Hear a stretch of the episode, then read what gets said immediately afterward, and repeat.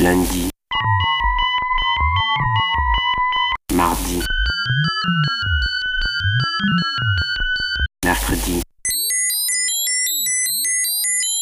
Bog. Chronique d'un virus chronique. Vendredi 27 mars 2020, Toulouse. Première semaine de confinement terminée. Deuxième semaine bien entamée. Pour tout le monde, le septième jour de confinement, c'était mardi. Mais pour moi, il avait commencé lundi avec la fermeture des écoles, lorsque nous sommes devenus les professeurs de nos enfants, tout en encaissant les annulations successives de tout ce qui était programmé ce printemps. Deux semaines, déjà. Je sais que nous en avons pour six semaines, même si le gouvernement ne le dit pas encore. En 2003, les Chinois avaient observé six semaines au moins de confinement contre le SRAS seulement trois pour moi qui avaient pu rentrer en France, et ils viennent de rester deux mois complets confinés contre le coronavirus. Pourquoi serions-nous différents? Le peu de liberté qui nous restait se restreint.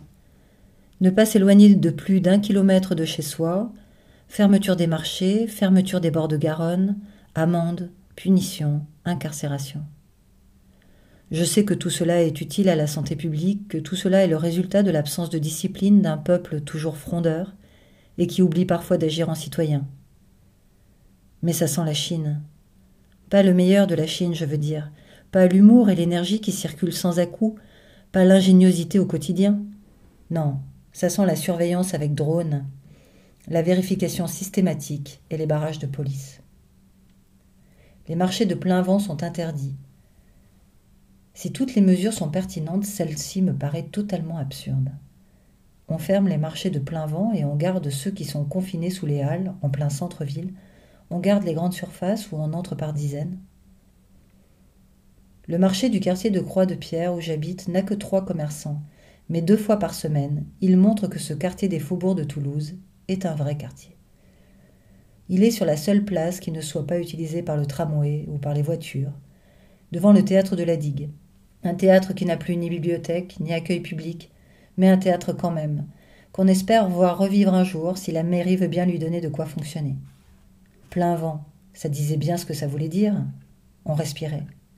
J'habite dans un courant d'air, en plein vent, en face de la Garonne qui m'offre un horizon vert et patient, un train d'amérissage pour toutes sortes d'oiseaux.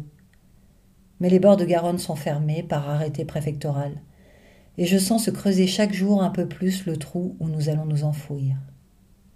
Quand mon fils était petit, je lui lisais souvent une histoire intitulée La sagesse du wombat.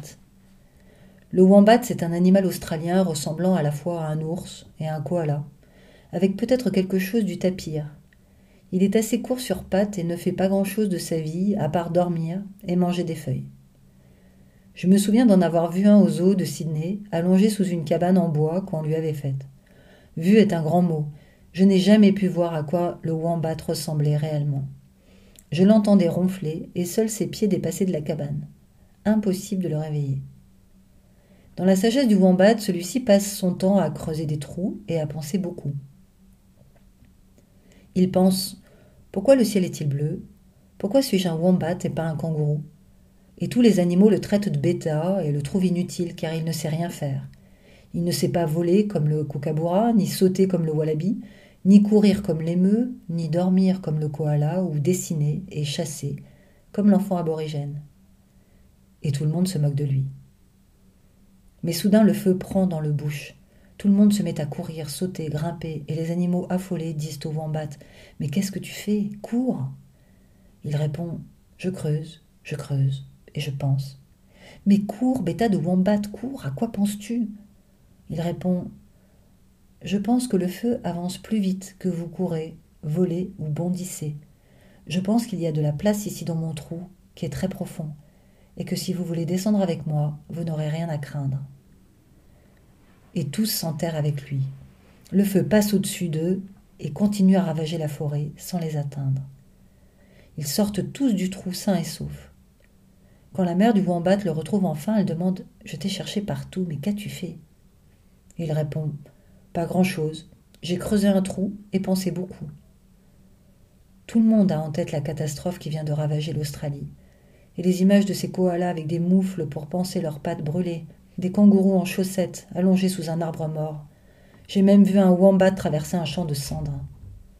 On a l'impression qu'avec eux disparaissent les plus faibles de la création, encore plus faibles que des enfants. Des animaux uniques, peu évolués, ressemblant comme deux gouttes d'eau aux arbres avec lesquels ils brûlent.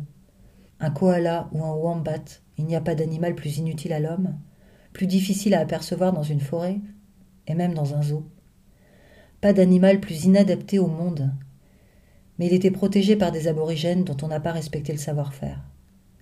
Les feux, les tsunamis, les épidémies, nous sommes submergés de ces images, et nous voyons une accélération de leur retour chaque année, et toujours cette question sourde. Quand est-ce que la vague arrivera jusqu'à nous? Quand est-ce que les soignants aux allures de cosmonautes seront-ils en bas de l'immeuble? Comment être utile Nous sommes des animaux bien inadaptés. Je regarde par la fenêtre, la Garonne est lisse, il fait beau.